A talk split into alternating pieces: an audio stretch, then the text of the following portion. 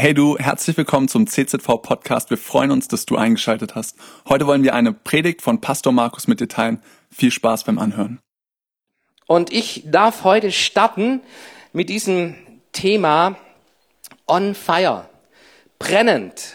Brennend sein im Glauben, in deinem Gebet, in deinem Leben.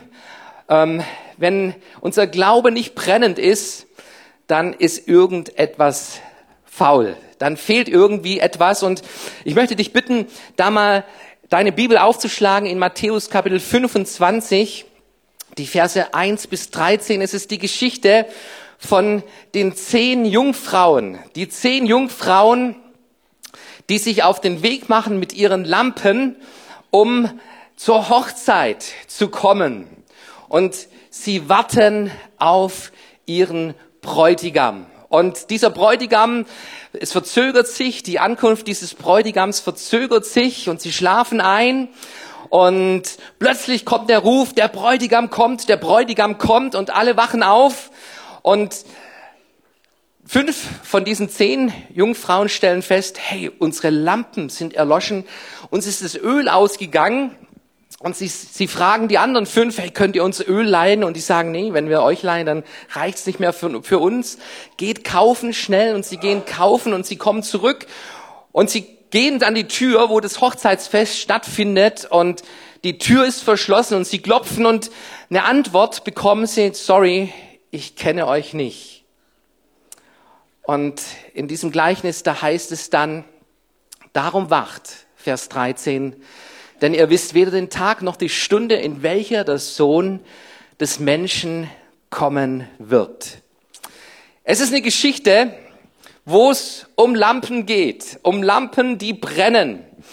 Es sind zehn Jungfrauen, die auf ihren Bräutigam warten, auf den Bräutigam warten, weil da ein Hochzeitsfest stattfindet. Und es ist ein Gleichnis. Jesus erzählt dieses Gleichnis und er nimmt es in Bezug auf das Reich Gottes. So ist das Reich Gottes. So wird es aussehen im Reich Gottes. So läuft es ab im Reich Gottes. Da findet ein Hochzeitsfest statt. Und ihr lieben Freunde, das Reich Gottes ist ein Fest.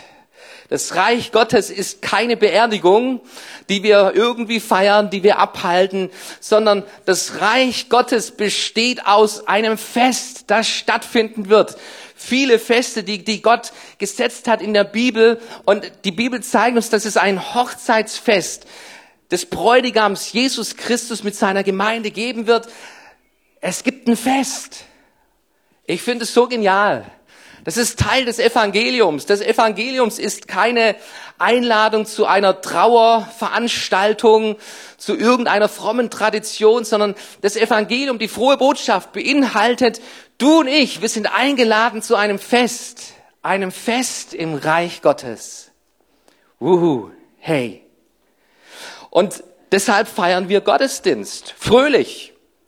Unsere Gottesdienste, sie sollen ein Fest einen Festcharakter haben, eine Festatmosphäre, keine Beerdigung, die wir hier Sonntagmorgens irgendwie Trauerstimmung drin haben wollen, sondern wir wissen, Jesus Christus lebt, er ist auferstanden, er hat unsere Schuld von uns genommen. Wir lieben Jesus und dieser Jesus, er wird wiederkommen und es wird ein Fest geben und unsere Gottesdienste, die sollen ein Stück weit ein Stück weit. Wir, wir, wir schaffen es auf dieser Erde nur ein Stück weit von dem Fest, was in der Ewigkeit stattfinden wird.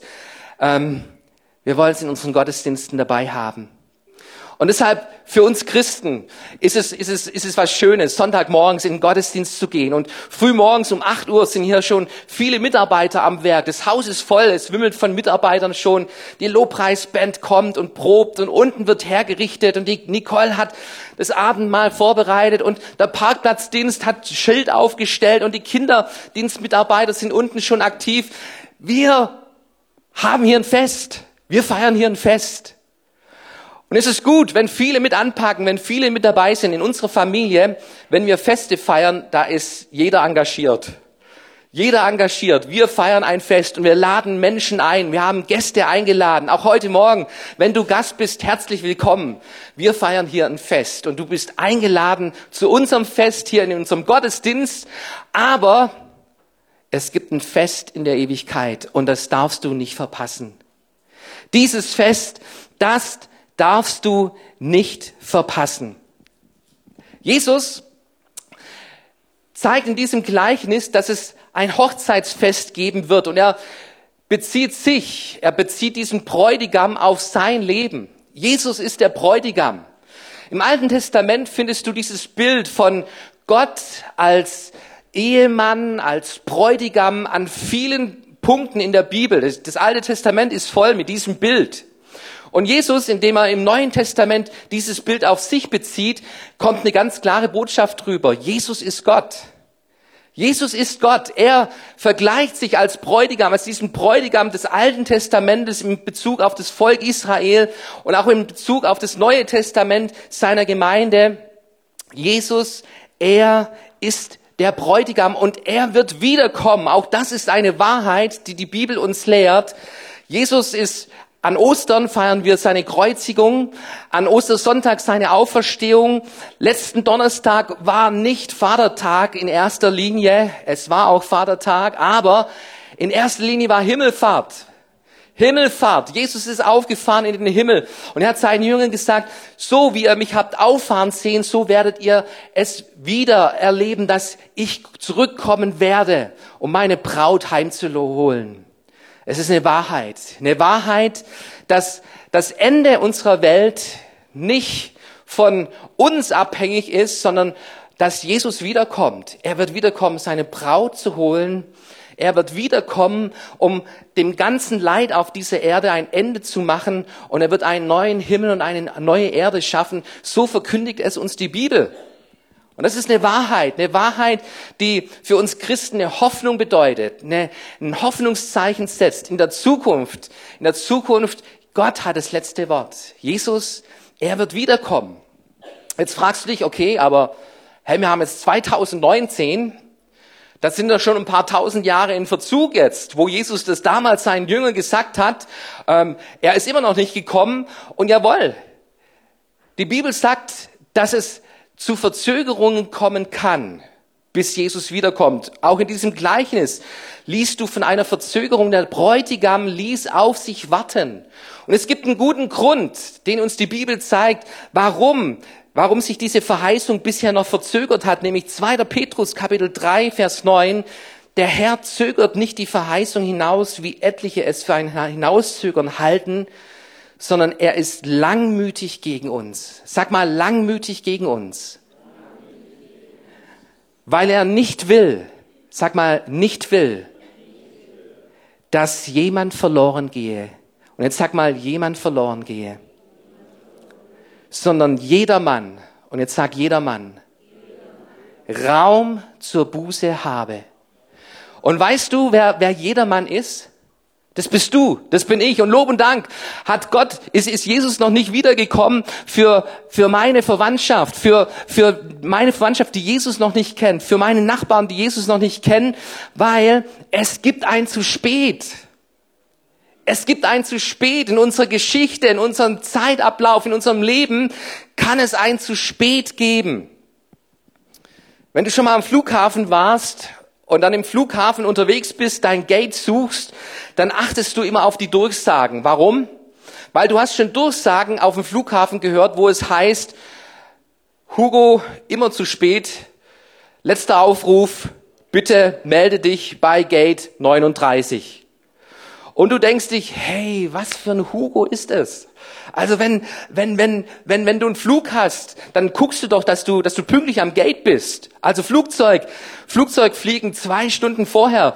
Ähm, sagt uns jede Rechnung, die du bezahlt hast, wenn du ein Flugticket kaufst, zwei Stunden vorher solltest du am Flughafen sein.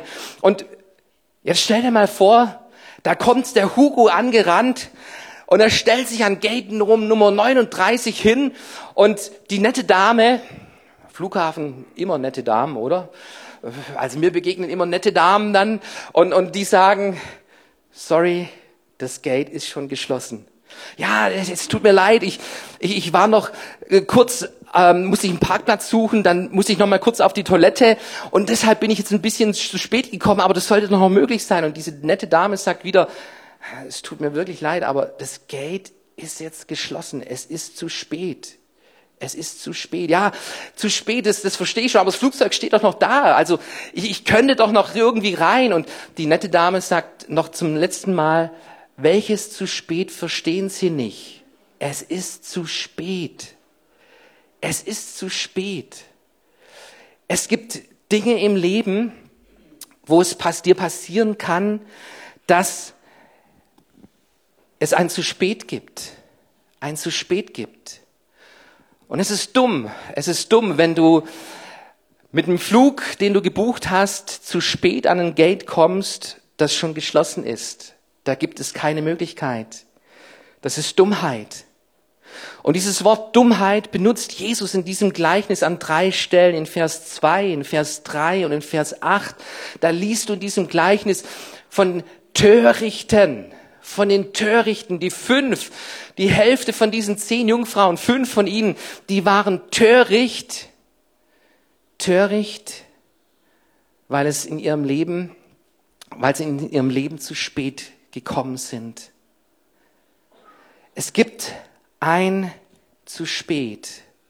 Ich stelle mir diese Frage manchmal, wenn ich vor dem Sarg bei einer Beerdigung stehe, wo ich nicht weiß, wie diese Person ihren Glauben gelebt hat, wo, wo ich nicht weiß, kannte sie Jesus als persönlichen Retter ihres Lebens? Hatte diese Person eine persönliche Beziehung mit Jesus?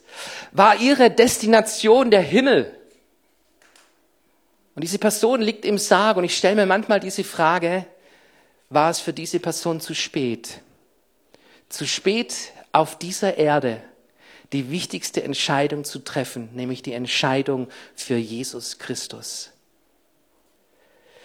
In diesem Gleichnis, in diesem Gleichnis hatten zehn Jungfrauen ihre Lampen. Alle hatten ihre Lampen und die brannten, diese Lampen. Die waren am Brennen. Und Lampen sind da, damit sie leuchten. Also unser Haus, unsere Jugend, die hat unser Haus hier mit Lichter voll gemacht. Und ihr solltet mal bei einer Light Night dabei sein. Die haben sogar Veranstaltungen über das Jahr verteilt, die heißen Light Night. Und ähm, da leuchtet's. Da leuchtet's und da blinkt es und, und da ist Licht, da ist Licht da und Licht ist eine Grundvoraussetzung für unser Leben. Wenn keine Sonne mehr leuchten würde, dann würde es nicht lange dauern und unser Leben auf diesem Planet Erde wäre vorbei. Es wäre vorbei. Licht ist eine Grundvoraussetzung für das Leben. Und das ist der Startpunkt von Matthäus 25 hier auch, nämlich diese Jungfrauen, die hatten ihr Licht, ihr Licht am Brennen. Es ist ein, ein, Symbol, das die Bibel an vielen Stellen gebraucht, worüber Jesus predigt, worüber Jesus spricht, nämlich er sagt, ihr seid das Licht dieser Welt.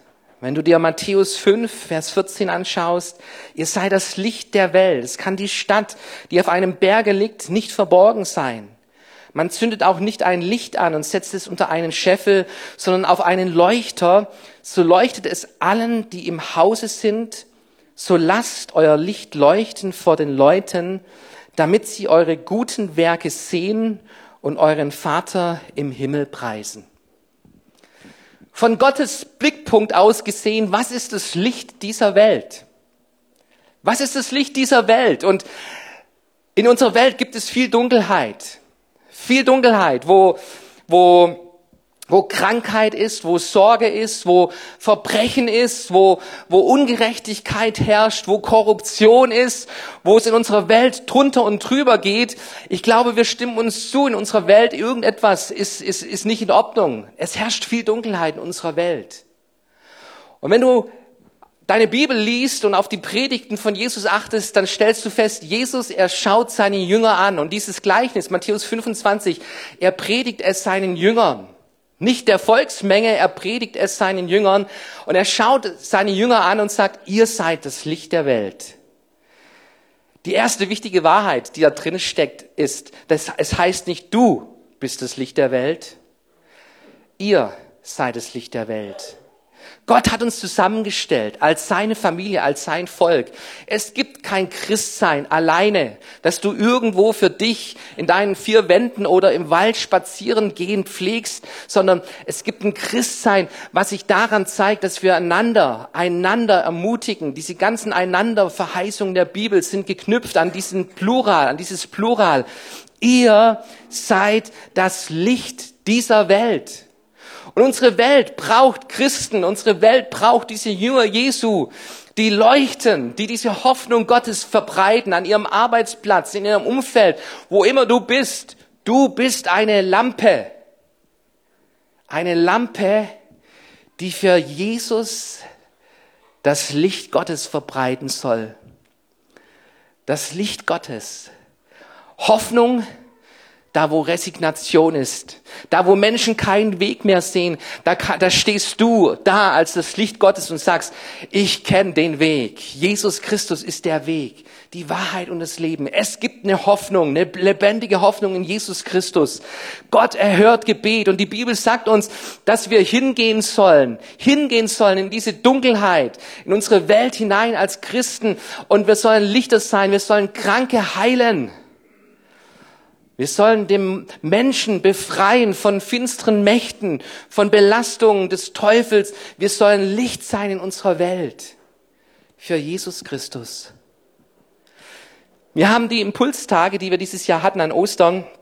Ich fand die richtig klasse. Manuel Reicher war unser Prediger und ähm, was er gepredigt hat, da dachte ich manchmal, okay, hey, für, für Leute, die das erste Mal da sind, ähm, was, was denken die wohl? Aber was mich begeistert hat an diesem Manuel war sein Freimut. Seine Freimut, seine Kühnheit, sein Glauben und, und seine Autorität, mit der er rangegangen ist an die Sache. Ich war mit ihm an einem Tag spazieren, oben auf der Villa. In Kreilsheim bin ich mit ihm spazieren gegangen, wir haben uns unterhalten. Ich habe aus meinem Leben erzählt, er hat aus seinem Leben erzählt. Und plötzlich sehen wir so ein Ehepaar auf der Bank sitzen und er sagt, ja, Moment mal, Moment mal, ich glaube, ich muss mit den beiden reden. Und er geht hin zu den beiden, kennt sie nicht, stellt sich vor, hallo, ich bin der Manu, ich predige gerade hier in Kreilsheim und ich bin Christ und ich liebe Gott und Menschen, weil Gott Menschen liebt. Gibt es etwas, was ich für Sie tun kann? Sind Sie krank? Darf ich für Sie beten? Wildfremde Menschen. Und ich stand dabei und dachte, wow, hey, okay, jetzt bin ich auf die Antwort gespannt. Wie, wie reagieren wir Hohenloher? Wie, wie kommt es an? So, ja, wenn du in Marseille unterwegs bist, im Ghetto und in der Art, ist es ja wahrscheinlich die richtige Methode. Aber bei uns hier und ähm, dieses Pärchen auf der Bank schauten ihn an und sagten, nee, uns geht's eigentlich gut, du brauchst nicht für uns beten. Und es ist schön, wenn es Menschen gut geht. Und er sagte, du, ich wünsche euch Gott trotzdem Gottes Segen und Gott liebt euch. Jesus liebt euch. Macht euch mal darüber Gedanken. Und ich glaube, das war ein Licht, ein Lichtmoment für diese Menschen. Und wisst ihr, hey, das hat mich angesteckt, hat mich angesteckt für mich persönlich. Und ich, ich möchte auf diese Gelegenheiten achten. Und da war ich am Flughafen am Flughafen und dann humpelt ein Mann vorbei mit, mit äh, mit einer Schiene und mit Krücken und er setzt sich einen Meter von mir hin und ich frage, soll ich dir meinen Stuhl geben, dass du dein Bein hochlegen kannst? Und er sagt, nee, ist okay. Und ich sage, was ist mit dir passiert? Und er erzählt mir seine Geschichte. Er ist ein Surfer, Surfer und eine Welle, die hat ihn runtergerissen und er landete auf dem Boden irgendwie und hat sich das Bein verdreht und seitdem schmerzt es ohne Ende. Und dann schaute ich ihn an und ich wusste, meine Gelegenheit. Und ich sagte zu ihm, hey, ich kann für dich beten. Und ähm, der schaute erst mal und Sammy und meine anderen Kollegen waren dabei und Sammy sagte dann, hey du, du, du, du denkst wahrscheinlich, der verarscht dich gerade, oder? Aber ich sagte, das ist ein Pastor und der meint es wirklich ernst. Der wird für dich hier beten, auf dem, auf dem Flughafen. Und der Junge hat gesagt, okay, wenn es so ist, kostet nix, oder? Und ich, kostet, kostet nix, kostet nix. Und auf dem Flughafen, du, da haben wir die Hand aufgelegt und haben da laut gebetet über der Person. Und hinterher hat die sich herzlich bedankt. Und ich glaube, das war ein Lichtmoment, ein Lichtmoment für diesen Mann. Ich weiß nicht, ob er heute noch humpelt. Ich glaub's nicht. Ich glaub's nicht. Ich, ich hoffe, dass das auch mein Gebet zu seiner Heilung beigetragen hat. Aber die unsere Welt braucht Christen, die leuchten. Und du hast eine Lampe. Wenn du Christ bist, hast du diese Lampe bekommen. Da ist etwas angezündet worden in deinem Innern. Und Jesus, Jesus hat seinen Jüngern gesagt, Ihr sollt Zeugen sein. Ihr sollt Zeugen sein. In Apostelgeschichte 1, Vers 8. Ihr werdet die Kraft des Heiligen Geistes empfangen, der auf euch kommen wird. Und ihr werdet meine Zeugen sein in Jerusalem, in ganz Judäa und Samarien und bis an das Ende der Erde. Damit eine Lampe leuchtet, braucht es das Öl. Damals das Öl, heute den Strom. Und damit du als Christ leuchten kannst, brauchst du den Heiligen Geist. Weißt du das? Du brauchst den Heiligen Geist in deinem Leben. Zehn hatten ihre Lampen. Zehn, bei denen brannte die Lampe. Aber es verzögerte sich und sie schliefen ein. Und das Einschlafen, das war nicht das Törichte. Du, auch, auch die Klugen sind eingeschlafen in diesem Gleichnis. Und es gibt zwei Unterschiede im, im Geist, in Bezug auf geistlichem Schlaf. Nämlich, das, das eine ist der Schlaf des Gerechten, wo uns die Bibel sagt, hey, es gibt eine Ruhe, eine Ruhe, die Gott für uns hat. Und es ist gut, wenn, wenn du auf dich achtest, auf, dein, dein, auf deine körperliche Gesundheit, auf deine körperliche Kraft und auf deine geistliche Kraft, wo du dir auch, dich auch zurückziehst, wo du dir Zeiten für dich in der Begegnung mit Gott suchst und nimmst und zur Ruhe kommst. Und es ist völlig okay, auch mal nichts zu tun. Und es ist vollkommen okay zu schlafen. Der Schlaf der Gerechten Gott schenkt es den Seinen im Schlaf. Es gibt einen gesunden Schlaf. Aber es gibt einen Schlaf, wo die Bibel sagt, wach auf, du Schläfer. Wach auf, du Schläfer, einen geistlichen Schlaf, wo dir das Reich Gottes, wo dir, wo dir das Licht, das Öl egal ist, wo eine Gleichgültigkeit in deinem Leben, in deinem Glaubensleben reingekommen ist und du denkst, hey, irgendwie habe mich vor zehn Jahren mal bekehrt und, und das, das wird schon ausreichen und eine Gleichgültigkeit nach, nach mehr von Gott und in diesem Öl, in diesem Öl Vorrat zu haben vom Heiligen Geist. Und das ist der springende Punkt in dieser Geschichte. Das Törichte bei den fünf törichten Jungfrauen bestand darin, dass sie nicht genug Öl dabei hatten. Nicht, dass sie eingeschlafen waren, sondern dass sie nicht genug Öl dabei hatten. Es gibt genug Öl, genug vom Heiligen Geist in unserem Leben. Es gibt bestimmte Levels, die du in deinem Glauben haben kannst, in, in, deiner Geist, in deinem geistlichen Leben, in deiner geistlichen Disziplin, in der Fülle Gottes, die Gott für dich bereit hat, da gibt es gewisse Levels. Gott ist überall, weißt du das? Wenn du zu Hause betest, Gott hört dein Gebet, aber weißt du, was die Bibel sagt? Wo zwei oder drei in meinem Namen versammelt sind, da bin ich mitten unter ihnen. Ein anderes Level, wenn du mit anderen betest, gemeinsam betest, dann kommt ein anderes Level hinein. Die Bibel sagt, Gott erweist sich mächtig in seiner Versammlung. Wenn wir uns als Familie Gottes sonntags hier treffen, dann ist es was anderes als dein stilles Kämmerlein zu Hause ein anderes Level, das Gott für uns bereithält. Die Bibel sagt uns, Gott wohnt im Lobpreis deines Volkes. Jawohl, du kannst zu Hause in deinem Auto Hillsong hören und Gott anbeten und es ist gut, wenn du das tust, aber er wohnt im Lobpreis seines Volkes. Wenn wir Sonntagmorgens hier Lobpreis machen, dann ist es ein anderes Level, wo Gott uns öffnen möchte, dass wir hineinkommen und davon trinken und daraus schöpfen.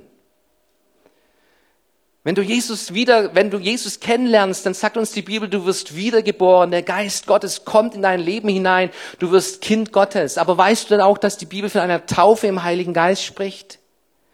Das ist das, was Jesus seinen Jüngern hier gesagt hat in Apostelgeschichte 1, Vers 8. Wartet auf die Kraft des Heiligen Geistes und dann sollt ihr meine Zeugen sein.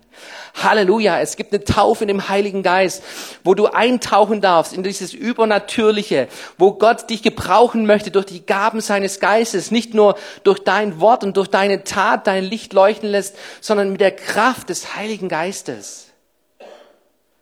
Und ich möchte dich fragen, lieber Bruder, liebe Schwester, wie viel Öl, wie viel Öl hast du in deinem Leben? Wann war es das letzte Mal, dass du Gott gebeten hast, Herr, gib mir mehr von deinem Heiligen Geist, mehr von deiner Fülle, mehr von deiner Kraft. Ich will leuchten, ich will ein Zeuge sein für dich. Und dazu brauche ich, will ich deinen Heiligen Geist. Ich will es nicht in meiner Kraft tun, sondern Herr, durch dich. Wann war es das letzte Mal, dass du deinen Tank aufgefüllt hast? Wenn du Vater bist und deine Kinder irgendwann anfangen, mit deinem Auto zu fahren, dann machst du folgende Erfahrung. Die fahren los, kommen zurück und das Auto steht da und der Tank ist leer. Der Tank ist leer. Und, und dann frage ich meine Kinder oft, sag mal, da leuchtet doch eine Lampe. E, gelb, E. E, empty. Empty heißt tanken. Und die Antwort meiner Kinder ist dann, E heißt nicht empty, E heißt enough. Enough. Enough, das reicht, das reicht noch, das reicht noch. Ich, und, und manche Menschen sind so unterwegs mit ihrem Auto. Wer ist schon mal stehen geblieben, weil ihm der Sprit ausgegangen ist? Der rechte Flügel hier. ähm, ich bin einmal, einmal ist mir der Sprit ausgegangen und ich bin an zig Tankstellen vorbeigefahren und ich habe immer gedacht, das reicht noch. Ey, das reicht noch, das reicht noch, das reicht noch. Und irgendwann machte der Motor und war aus. Und Gott sei Dank stand ich an einem Berg, an einem Berg und ich musste mein Auto nur runterrollen lassen und unten kam die nächste Tankstelle und ich bin ich bin ohne ohne blaues Auge, ohne meine Frau anzurufen, Schatz, bitte komm mal irgendwie oder irgendjemand um Hilfe zu holen, habe ich es geschafft wieder nach Hause, aber wie bist du geistlich unterwegs? Fährst du immer auf nur enough reicht schon aus? Gott hat die Fülle. Er hat die Fülle für dein Leben. Er hat viel viel mehr. Und warum brauchen wir Öl in unseren Lampen? Weil es zu Verzögerungen kommen kann. Kennst du die Verzögerungen Gottes auch in deinem Leben? Du betest und es scheint, dein Gebet wird nicht beantwortet. Und es sind Wochen, Monate, vielleicht schon Jahre ins Land gezogen und du hast aufgehört, dafür zu brennen an dem Punkt weil dir das Öl dafür ausgegangen ist. Vielleicht wartest du auf, auf, auf eine besondere Ernte, Ernte in deiner Familie, dass Menschen Jesus kennenlernen in deinem Umfeld. Und bis heute ist noch nichts geschehen. Es braucht das Öl, das Öl aus der täglichen Beziehung, die du mit Jesus Christus hast und wo du bitten darfst wo du bitten darfst um den Heiligen Geist. Schau dir Lukas 11, Vers 9 an. Bittet, so wird euch gegeben. Suchet, so werdet ihr finden. Klopft an, so wird euch aufgetan. Und das ist ein Vers, den wir gerne benutzen für unser Gebetsleben. Aber achte mal auf den Zusammenhang und finde heraus, um was es hier Jesus geht. Es geht ihm um den Heiligen Geist. Es geht ihm um den Heiligen Geist. Nämlich da heißt es dann in Vers 12, gibt, gibt gibt, gibt jemand, wenn er um einen Ei bittet, seinem Sohn einen Skorpion, wenn nun ihr, die ihr böse seid, euren Kindern gute Gaben zu geben wisst, wie viel mehr wird der Vater im Himmel den Heiligen Geist denen geben, die ihn bitten? Der Zusammenhang ist der Heilige Geist. Wir dürfen bitten. Wir sollen bitten. Wir sollen den Heiligen Geist einladen in unserem Leben, damit unsere Lampen nicht erlöschen, damit dein Bibellesen nicht trocken wird, damit dein Gebetsleben nicht trocken wird, damit deine, dein Lichtsein nicht erlöscht, damit deine Jüngerschaft nicht irgendwo lahm wird, braucht es das Öl des Heiligen Geistes. Dieses Gleichnis, wenn du dieses Gleichnis dir anschaust, ist es ein ermutigendes oder eher ein wachrüttelndes Gleichnis? Und für mich, meine, meine, meine Wahrnehmung ist, dass es eher zu den wachrüttelten Worten Jesu gehört. Was mich wachrüttelt an diesem Gleichnis ist, dass es zehn Jungfrauen sind. Zehn Jungfrauen. Und fünf von ihnen beschreibt Jesus als töricht. Fünf von ihnen bleiben vor der Tür stehen, als der Bräutigam kommt. Und sie werden nicht hineingelassen. Und die Antwort lautet, ich kenne euch nicht. Fünf. Wo ist die Trennlinie? Wo ist die Trennlinie des Wortes Gottes? Und die Trennlinie ist nicht zwischen Gemeinde und der Welt draußen, sondern dieses Gleichnis zeigt uns, es gibt eine Trennlinie innerhalb der Gemeinde. Es kann eine Trennlinie innerhalb unserer Gemeinde hier geben von Menschen, die zu den Klugen gehören und die, die nach diesem Öl bitten, nach diesem Öl fragen und sich danach ausstrecken und gefüllt sind mit dieser Kraft Gottes. Und es gibt Törichte vielleicht, die sagen, hey, ist mir egal, ist mir egal. Ich habe vor ein paar Jahren mein Leben Jesus gegeben. Wenn sich daran was ändert, dann sage ich es ihm. Diese fünf törichten Jungfrauen, sie, sie sprechen diese Klugen an und sagen, hey, gebt, gebt uns von eurem Öl. Und die Antwort ist, nee, wir können euch nicht geben, dann wird es nicht für uns reichen. Weißt du, mein Glaube wird nicht für dich ausreichen. Glauben musst du ganz persönlich. Christsein ist etwas ganz Persönliches. Und warum ist es ganz persönlich? Weil es um Liebe geht. Und Liebe kannst du nicht, nicht, nicht, nicht auf andere schieben. Hey, ich, ich, ich bin Christ, weil meine Eltern Christen sind. Nein, es ist was ganz Persönliches. Du kannst dein, dein Christsein, deine Leuchte nicht auf deine Frau abschieben. Hey, meine Frau, meine Frau, die ist Hammer, was die für Gott tut. Und, und ich, ich lasse meine Frau machen, aber ich mache mein Ding. Oder umgedreht, ich lasse meinen Mann machen, was er will, ich mache mein Ding. Du kannst deinen Glauben nicht auf andere verschieben, weil es um Liebe geht. Und Liebe ist was Persönliches, ganz Persönliches, das du erleben musst. Und wo du drin leben sollst und dich darin ausstrecken darfst. Es heißt, als diese Jungfrauen kommen und an die Tür klopfen, das sagt der Bräutigam, sorry, ich kenne euch nicht. Ich kenne euch nicht. Kennen ist ein Beziehungswort. In der Bibel gehört es mit zu den stärksten Beziehungswörtern, die die Bibel uns offenbart, weil da geht es um das Erkennen, wo, wo ein Mann und eine Frau auch zusammengekommen sind und wo diese Liebe Frucht hervorgebracht hat. Und Jesus, Jesus in der Beziehung zu seinem Volk, zu seinen Kindern geht es um diese Beziehung, um diese Liebe.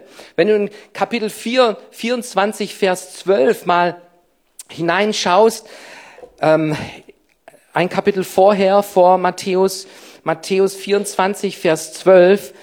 Und da sagt uns die Bibel, und weil die Gesetzlosigkeit überhand nimmt, wird die Liebe in vielen erkalten.